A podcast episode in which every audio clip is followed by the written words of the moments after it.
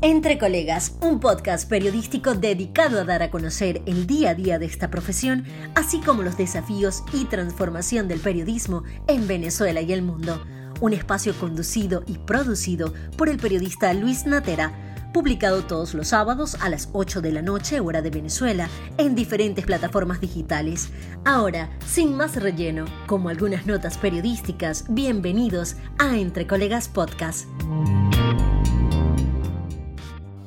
Hola estimados oyentes, bienvenidos a otro episodio de Entre Colegas, quien les habla Luis Natera. Hoy estaremos hablando sobre la evolución del periodismo en Venezuela, cómo fue la prensa, la televisión y la radio en los años 80 y 90, y cómo ahora las circunstancias han cambiado y sus protagonistas no se han quedado atrás y se han ido adaptando a esta evolución. La radio, la prensa escrita y la televisión tienen marcadas diferencias, no solo por el tipo de medio, sino también por la manera de tratar la información y los contenidos. Hay periodistas que solo se dedican a uno de estos, pero hay quienes se desenvuelven con total naturalidad en los tres por las oportunidades que le ha dado la vida producto de su profesionalismo y versatilidad.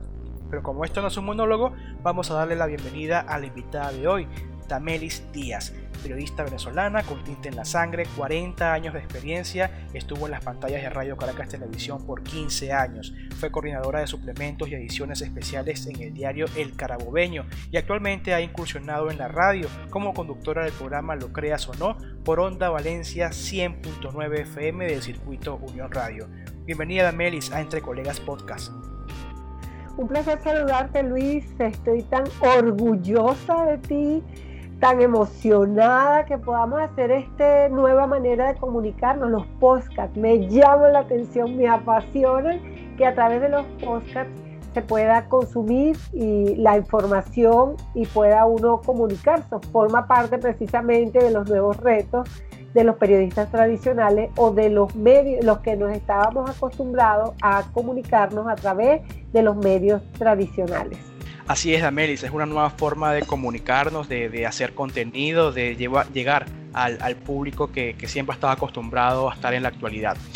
Damelis, eh, muchos te recuerdan por tu exitoso paso por Radio Caracas Televisión, pero tus inicios en el periodismo fue en la prensa escrita, como tú me lo mencionaste, en los periódicos más importantes de Carabobo, como lo fueron El Carabobeño y un corto paso por El Notitarde. Coméntanos cómo fueron esos años antes de llegar a RCTV. Bueno, eh, para mí siempre eh, la pasión de mi vida ha sido escribir y por eso elegir ser eh, periodista, mención comunicación social. Entonces mi inicio en radio en el Carabobeño fue bien interesante porque cuando yo llegué, claro, como era la nueva, era una etapa donde todavía en los medios de comunicación, en los medios impresos y en los medios de comunicación, la radio, porque no existía televisión, por eso en los años 80 en las regiones, por lo menos en el estado Carabobo, eh, los medios estaban ocupados por periodistas de oficio que habían sido reconocidos por el colegio, que también es una organización eh, gremial novedosa, por el tiempo que habían hecho ejercicio profesional, el periodismo a través de los medios impresos. Entonces,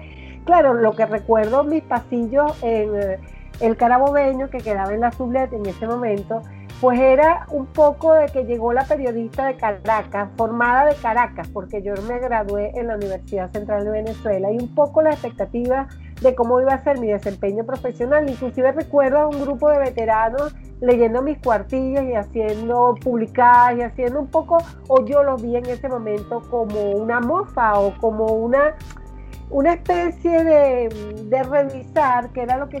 traía pues bajo la manga una periodista licenciada en comunicación social. Pasado, digamos, esos primeros días que para mí no fueron de tanta importancia, sino más bien como un reto, eh, me encontré entonces con esa experiencia que es la pauta del día a día, eh, con la eh, como estaba en prueba además, porque todos los periodistas que estamos eh, comenzando se prueba en realidad por, por la prontitud y la cobertura noticiosa, pues entonces me, encontré con el choque, me podían mandar a última hora, porque entonces uno paga, tú sabes, el inicio. Eh, uno, la última hora me mandan a hacer una noticia, me acuerdo, de unos, unos gemelos o unos trillizos que habían nacido a las 5 de la tarde, y claro, no tiene la expectativa, después que llega, termina, después de las 6, de 7 de la noche de cobertura, verla al día siguiente, resulta que no son noticias para el día siguiente, y eso me fue causando, digamos, una, una revisión de qué era lo que yo quería hacer realmente en el periodismo impreso. Nunca me había planteado otro medio de comunicación, medio audiovisual, la televisión menos desde la región de Valencia. Entonces, eh, cuando me di cuenta que realmente ese tipo de periodismo no era lo que más me llenaba, digamos, el diarismo, la cobertura del día a día y la angustia de publicar, sino me gustaba más de profundidad y sobre todo hacer reportajes de largo aliento, entonces yo renuncié al, cargo, eh, estaba en ese momento como jefe de redacción el señor Salvador Castillo, que ha sido un gran mentor en mi vida profesional. Entonces él me dijo, él agarró esa, esa renuncia, la metió en una gaveta y dice, cuando uno no sabe qué decisión tomar es mejor engavetar. Y me dijo, este, yo tenía otras ofertas de trabajo para hacer una especie de periodismo institucional, cobertura eh, de información en una dependencia de salud. Y él me dijo, eso no es lo que más te gusta a ti. Y efectivamente ese espacio me dio la oportunidad de negociar o encontrarme con el periodismo por serie. Es decir, comienzo a hacer no solamente las entrevistas de personalidad, sino al mismo tiempo reportajes. Entonces hago una serie de reportajes. Entonces ese fue mis primeros pasos en el periodismo impreso, enamorada y feliz y me encuentro en el camino profesional a una de las personas que han sido muy importantes también en mi crecimiento personal, que es eh, Ochoa Lazo, Edgar Ochoa Lazo. Él era corresponsal de, de Radio Caracas Televisión en la modalidad de que tenía las corresponsalías que manejaba Mariano Kosowski y entonces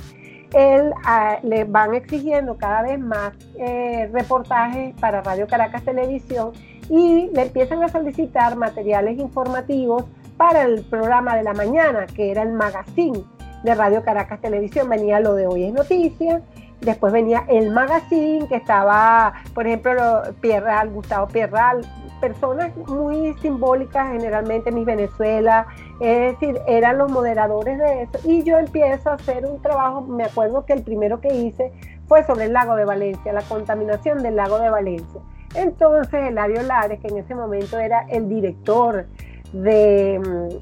de, información, opinión de Radio Caracas Televisión, comienza y dice, le dice a Edgar Ochoa Lazo, que era el jefe de la corresponsabilidad, dile a la muchacha del lago de Valencia que haga tal o cual reportaje y empiezan pautas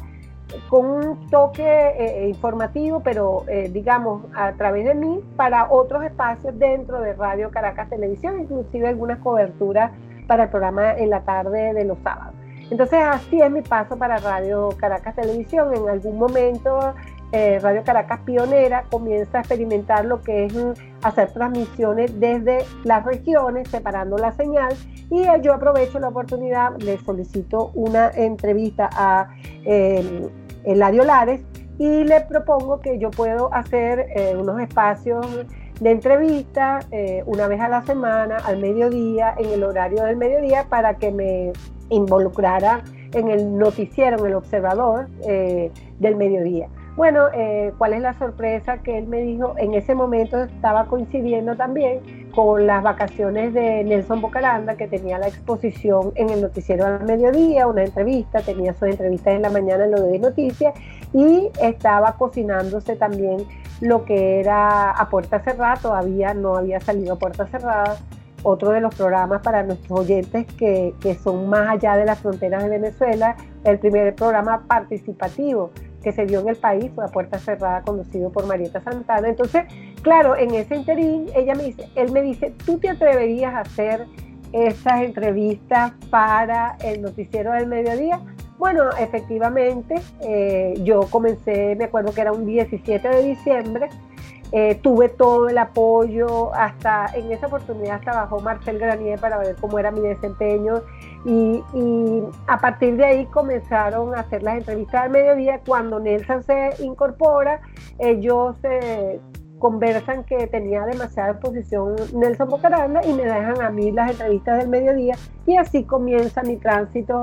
eh, yo me iba todos los días en la mañana, llegaba como a las 11, hacía mis entrevistas y me regresaba para Valencia otra vez y seguía con mi cotidianidad de mis trabajos en el medio impreso, en este caso en el carabubeño, ¿no? Y así entonces es mi paso, del primer paso, eh, a los cinco años, de graduada como periodismo impreso, ya estaba incursionando en la televisión. Ah, se puede decir que definitivamente, Damelis, no desaprovechaste ninguna oportunidad que se te fue presentando, obviamente debido a tu profesionalismo y buen trabajo en este caso. Sí, y además ya estaba casada y además ya tenía dos hijos. Entonces, porque yo quiero, o sea, uno de mis mayores orgullos es que cuando yo estaba terminando el segundo semestre, además he sido una, digo, bendecida por Dios. Y tengo mucha fe porque justamente en las vacaciones del segundo semestre,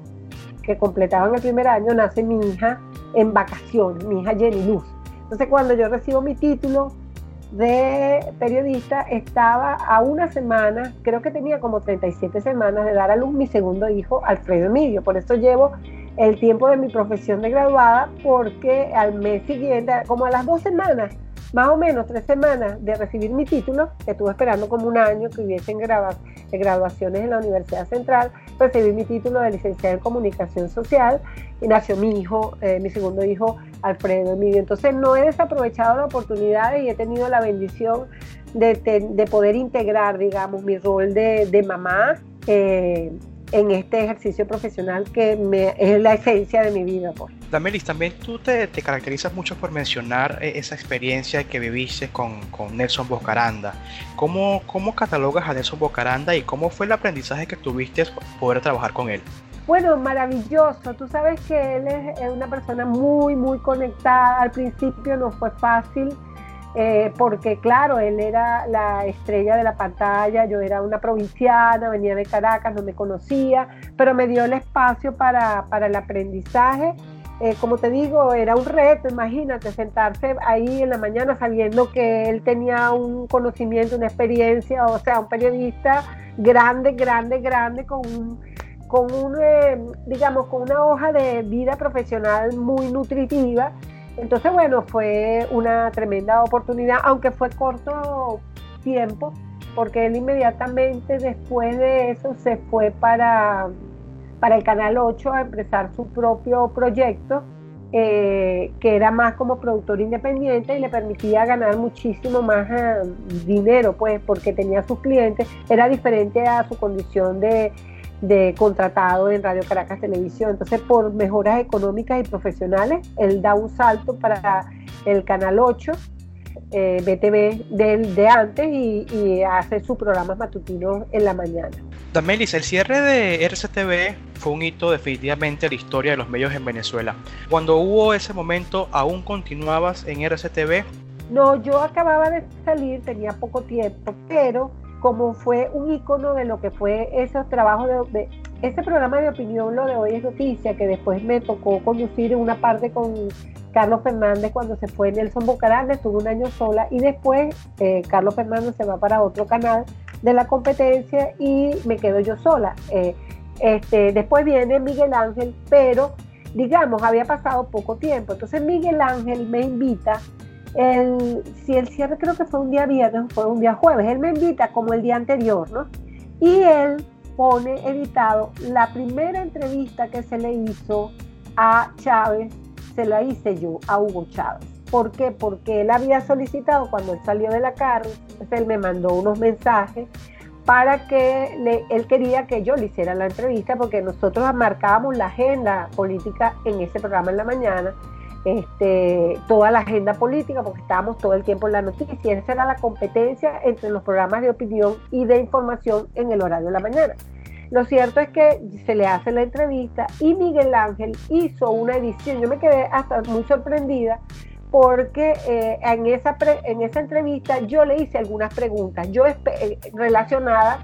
con la libertad de expresión. Y textualmente algo así como que yo le decía, yo espero que si usted llega a ganar la presidencia de la República, yo pueda estar todavía en mi programa de Radio Caracas Televisión. Mira, Miguel Ángel lloraba, yo lloraba. Ahí se hizo, yo me acuerdo ahorita y se me hace como un nudo en la garganta, porque entre esas preguntas que estaban al día siguiente, en unas horas, pues podríamos decir, a las 12 del día siguiente iban a estar eh, la señal cortada de, televisión. Además le hacía otras preguntas relacionadas, por ejemplo, con los grupos estos civiles armados de las, ¿cómo se llaman los? Se me acaba de ir el nombre ahorita. Los famosos círculos bolivarianos. Los círculos bolivarianos, los milicianos, todo eso yo le preguntaba y él negó. O sea, esa edición era la esencia de lo que estábamos viviendo en este momento en que cierra Radio Caracas. Entonces, claro, ahí me, eso fue muy, nos conmovió mucho, mucha gente recuerda, o sea, estuve en ese final y por supuesto al día siguiente era terrible lo que era estar ahí, estaba toda la, estaba Marieta Santana, los íconos de Radio Caracas Televisión, que sería muy largo mencionarlos, el equipo de producción con el cual había convivido 15 años de mi vida, pero además artistas, eh, había mucha gente, entonces todos estábamos en un área viendo la, la pantalla de, el monitor, ¿no? Estaba Manriquito arriba y cuando bajan la cuchilla y empieza esa lluvia de la televisión, son momentos tan dolorosos que le quedan a uno grabado y por eso eh, sé que eso está en el corazón de los venezolanos. Eso tenía un objetivo político claro. Radio Caracas era una señal que subía cerro, se escuchaba en cualquier rincón del país y era una herramienta que el costo de haber perdido, por ejemplo, ya esa es una opinión política, un análisis político de la señal de Radio Caracas Televisión, no importaba que él eh, perdiera después Chávez el referéndum, pero este, era un paso para, para continuar el proceso político que estamos viviendo ahorita los venezolanos. Sí, un momento muy, muy doloroso que volví a vivir otra vez cuando la última edición de Carabobeño, por las mismas razones de limitar la libertad de expresión, cuando no le vendieron mal papel, entonces estar en la rotativa en la noche al lado de el licenciado Eduardo Alemán, estaba Carolina González, la gente que han hecho historia también en el Carabobo regional, este, toda la campaña para llamar la atención a ver si daban el papel y los insumos que ya se habían pagado, por cierto. Entonces, dos veces me ha tocado vivir el cierre de un medio de comunicación social y quiero esta idea, esta respuesta que ha sido larga, cerrarla con lo que dice John Lee Anderson, que es un periodista de guerra, corresponsal de guerra, dice que cuando se ataca la democracia, los últimos,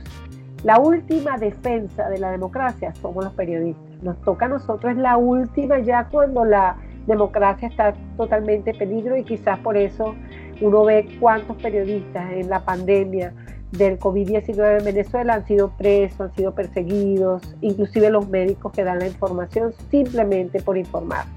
Así es, Damelis, a veces cuando, cuando la democracia se, se, pierde por completo o está a punto de perderse, ciertamente los periodistas son los que a veces les toca dar la cara y los que reciben el, mayor golpe. Damelis, pero tal cual como mencionabas eh, sobre el tema del carabobeño, la versatilidad es algo que debe acompañar a todo periodista y tú has sabido ser versátil y adaptarte a los cambios. Obviamente regresaste a Valencia, retomaste eh, las labores en tu casa el día del carabobeño te tocó vivir el cierre de la edición empresa, pero fuiste la impulsora de convertir el carabobeño en un medio multimedia. Cuéntanos sobre eso. Sí, fíjate que como coordinadora de ediciones especiales, también me correspondía durante un gran tiempo la página web y durante ese tiempo, ah, no solamente las ediciones de aniversario y las otras publicaciones de estilo a donde vamos, el suplemento médico, el suplemento infantil, eh, eh, también me tocaba la página web. Luego separan la página web como una eh, aparte. Sin embargo, yo propuse en su momento, yo no me acuerdo ahorita la fecha, pero era en el 77 aniversario del diario El Carabobeño hacer un, periódico, un periódico multimedia, no solamente la página web que ya estaba funcionando y era una de las más importantes del país, tiene una credibilidad que significa trabajar en el carabobeño, sino que también pudiéramos, entonces empezamos, me encantó eso, que a través de lectura dominical,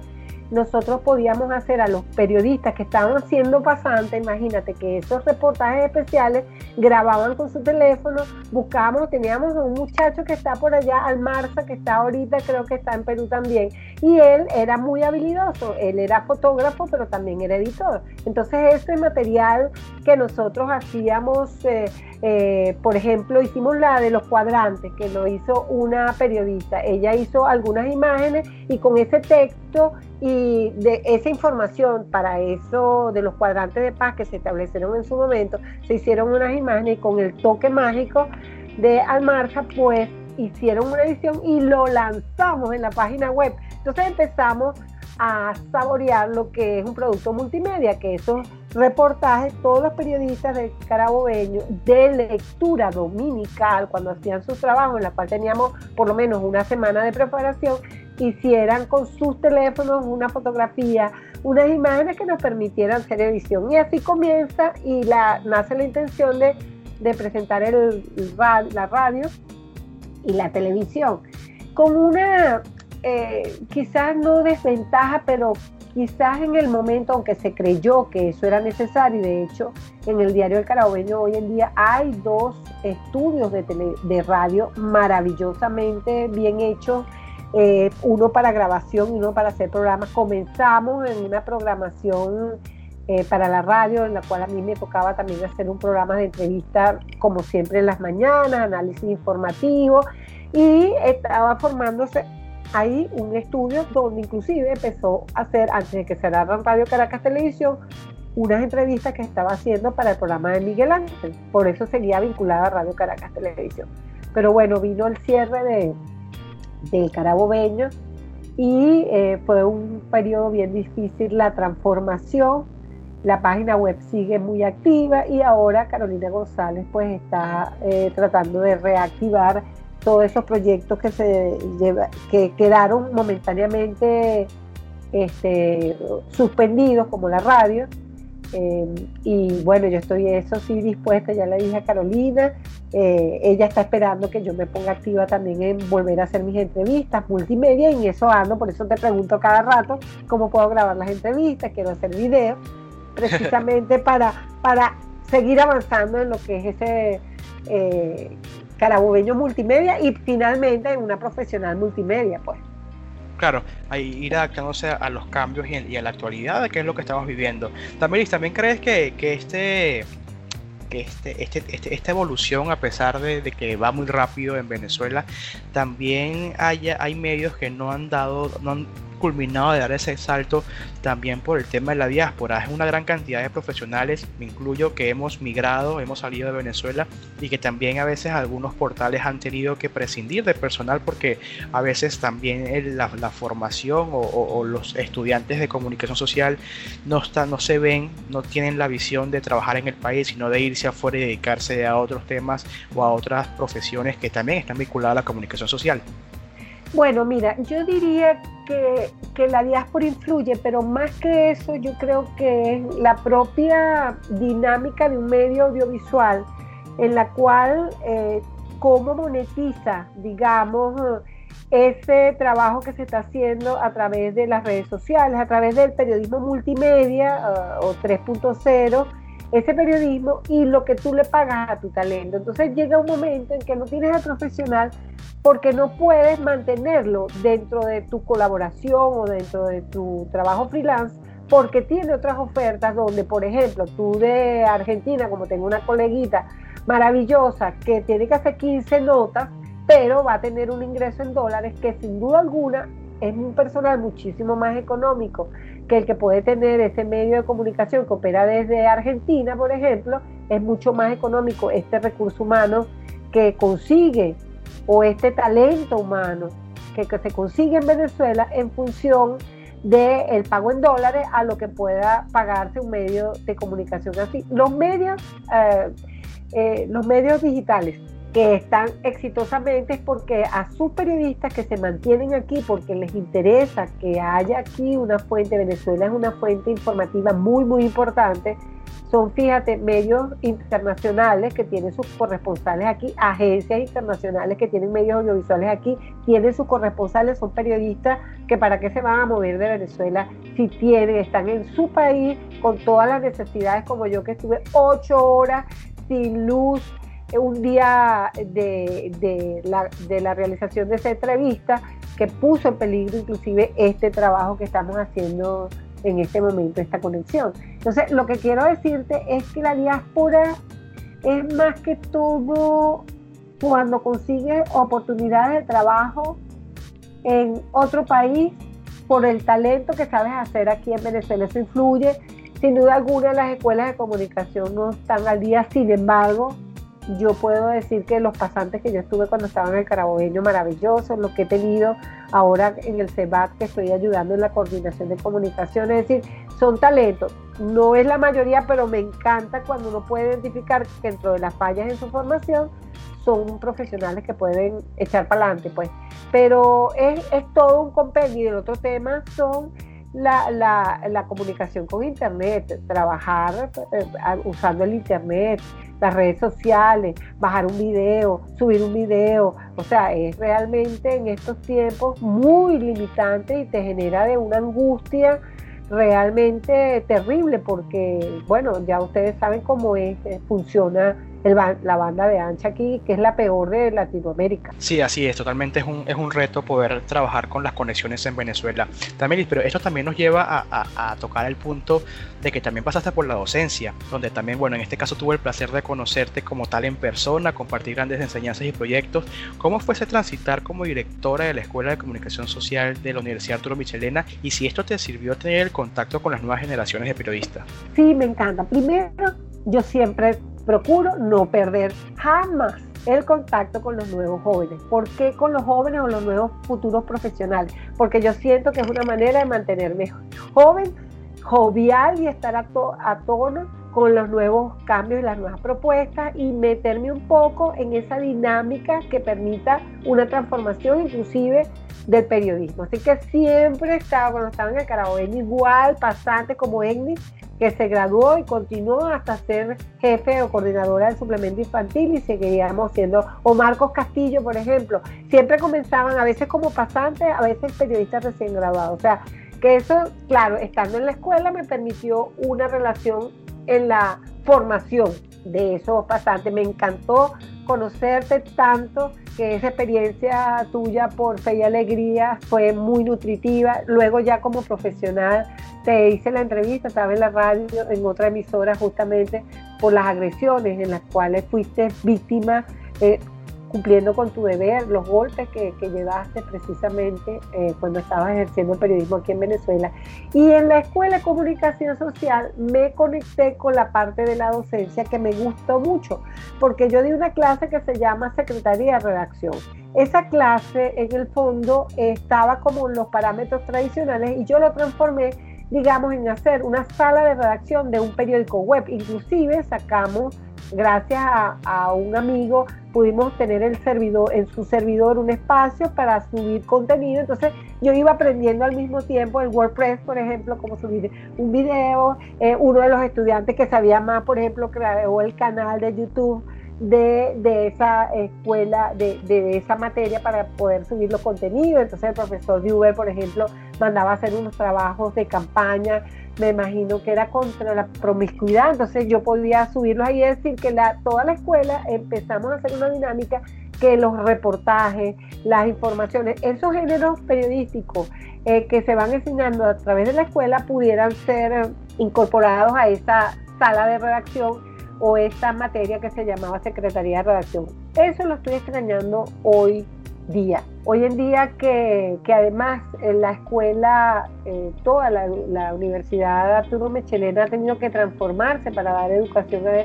a, través del, Internet y hay una dinámica, regresó el profesor Luis Alonso, no he hablado con él para decirle estoy a la orden como una soldada y si me da esa materia me encantaría nuevamente porque creo que en esta etapa de mi vida me voy a disfrutar muchísimo porque es una manera que me va a obligar a mí también a estar experimentando con las nuevas generaciones en lo que se refiere justamente mi pasión que es la producción de contenidos. En este caso ya no será para la televisión, sigue siendo para la radio. Ah, pero me interesa mucho más saber cómo hago un podcast, por eso te pregunto y tú me dijiste que estabas a la orden y te voy a estar molestando, o cómo hacer en el propio canal de YouTube, o cómo voy a hacer esos videitos cortos para cuando retome mis entrevistas, que ya tengo mis entrevistados, para el carabueño pueda colocar en ese texto, que es mi pasión escribir, videitos cortos de lo que fue la entrevista. Entonces, este, esa, esa pasantía por la Universidad Arturo Michelena como directora y profesora, pues eh, me hace ahorita pensar que debo regresar justamente para seguir en esa evolución. A lo mejor ya ahorita supiera cómo hacer el podcast, por ejemplo, con alguno de esos estudiantes que están ahorita eh, en la escuela, porque eso es lo que dan las redes sociales, pues. Sí, claro, es una, definitivamente es una evolución que, que se ha dado y, es, esa, ese paso tuyo por, por, por la casa de escuelas de la comunicación social eh, fue importante porque obviamente eh, creo que también lo comentábamos en algún momento con otros docentes y es que eh, en, en, en, el periodismo en Venezuela se formaba para obviamente lo clásico, la televisión, la prensa y la radio pero entonces ya, ya veíamos eh, que cómo iba evolucionando esto y cómo estamos ahí en la actualidad. Ahora, Damelis, ¿cómo ves los portales digitales de noticias y las redes sociales? Ahora que abundan tanto la fake news y la posverdad,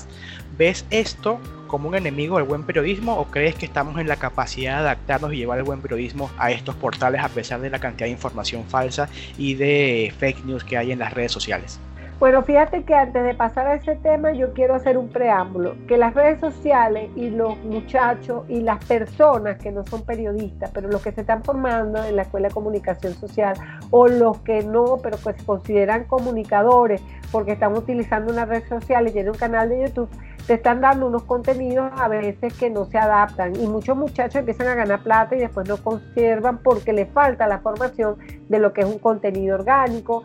esa profundidad que no está reñida con la instantaneidad que te exige el medio de comunicación. Y pasamos a los portales. Los portales web eh, no son los causantes eh, de la fake news. Lo que pasa es que la democratización de las comunicaciones y la aparición de las redes sociales y la instantaneidad, la desinformación es lo que produce que esos contenidos puedan ser retuiteados y por eso en este caso lo que nos corresponde a los propios periodistas que a veces somos víctimas de esas fake news o esas noticias que no son verdaderas es precisamente la falta de verificación y de comprobación. Por eso hay grupos que se están dedicando a fast-checking para, para, en los mismos grupos de WhatsApp tenemos como una especie de filtro, ¿no? Mira, me llegó de esta manera, alguien sabe confirmar, y entonces los mismos periodistas que están en las regiones o que tienen información fuera van chequeando la información. Entonces, eso no es un obstáculo, sí, pudiéramos ser un obstáculo, pero no, lo más importante es que nosotros tengamos los que consumimos información en términos generales podamos distinguir cuando es una noticia falsa, cuando no es una información correcta. Porque en este tiempo que estamos viviendo los venezolanos, particularmente, cuando no hay información, esos vacíos se llenan con los rumores. La gente está ansiosa y escucha aquello que quiere escuchar. Entonces ahí donde existen las campañas también por gobiernos como este tipo y existen en todas partes del mundo que te crean la contrainformación, pues Tú dices una cosa y inmediatamente te generan una información que parece verdad, que es una contrainformación para doblegar la opinión pública, para ponerla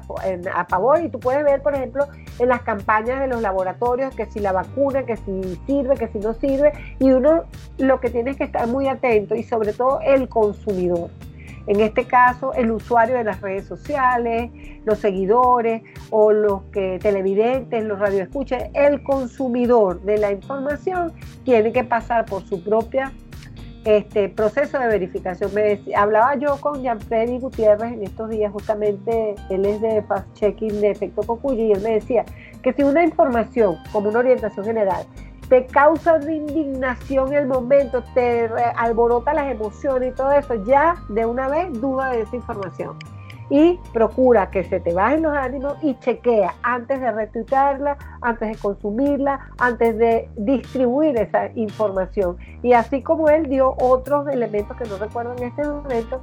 como para que sea el propio consumidor de la información que frene. Porque tú sabes lo terrible, cuando te llega una información y tú no sabes si es verdad o si es mentira. Entonces nosotros los periodistas, los que tienen un nombre, que tenemos un nombre, que tenemos una credibilidad, tú sabes lo importante que es eso, lo primero que tenemos que cuidarnos es, mirar, lo dije este fulano de tal, cuántas veces lo han desmentido a él, no lo han desmentido, entonces hay que creerlo Y lo demás cuando mi hermana me pregunta, mira que escuché que fulano, porque desde afuera cualquier cosa puede suceder de contenido que aquí en Venezuela estamos ávidos, que muchas veces no se pueden decir por los ataques a los periodistas, los ponen presos y todo eso. Ah, bueno, entonces yo le digo, a beneficio de inventario. Tú lo escuchaste, no le das la credibilidad, bueno, lo escuchaste, por si te puede servir para un elemento más adelante de identificar. Pero nos corresponde porque esa es la señal de los nuevos tiempos, la contrainformación y más en modelos políticos específicos que quieren controlar la información.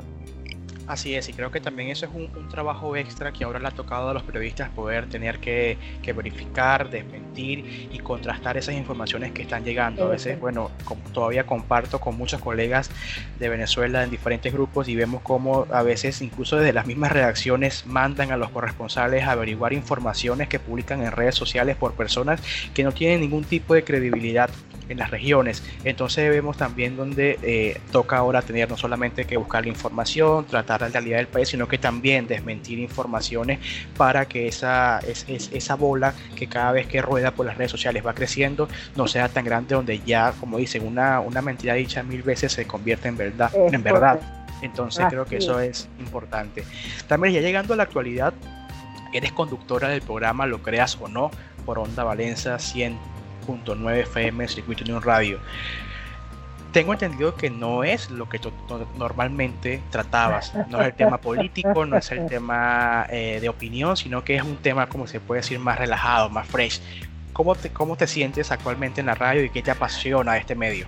Pero fíjate que cuando yo comencé en el programa le dije a Edgar Barrio, le dije, yo siempre he tenido eh, como como me llama la atención la radio y la abandono. En este caso no voy a abandonar la radio, voy a comprometerme con la radio. Me dijo, más te vale, ¿no? O sea, y me encanta, te voy a decir por qué.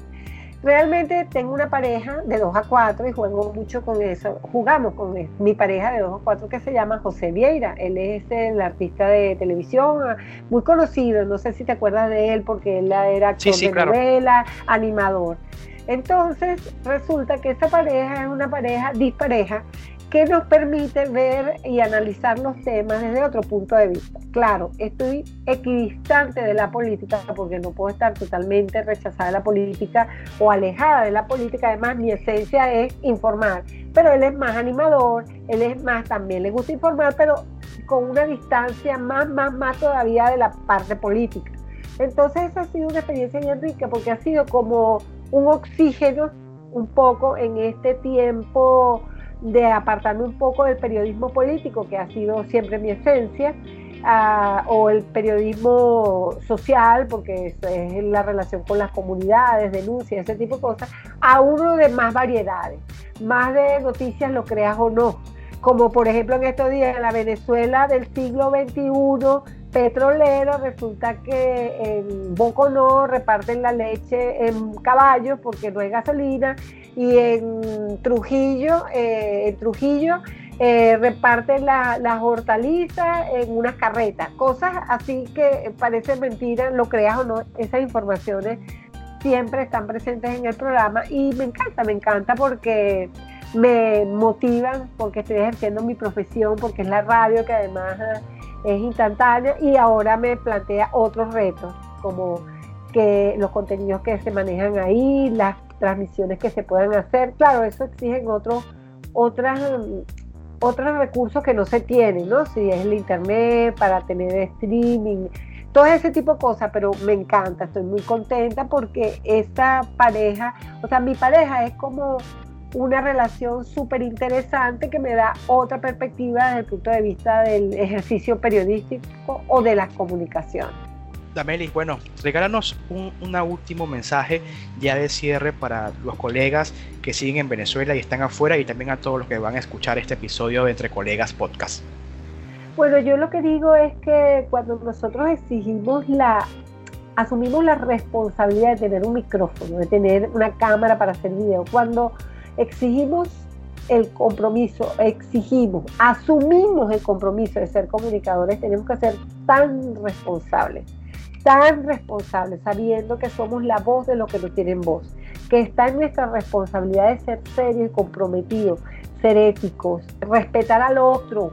como legítimo otro. Eso es lo que quiero dejar bien claro. Puede ser que eso no esté de acuerdo, yo no estoy de acuerdo con eso que está diciendo una persona, pero yo respeto desde mi posición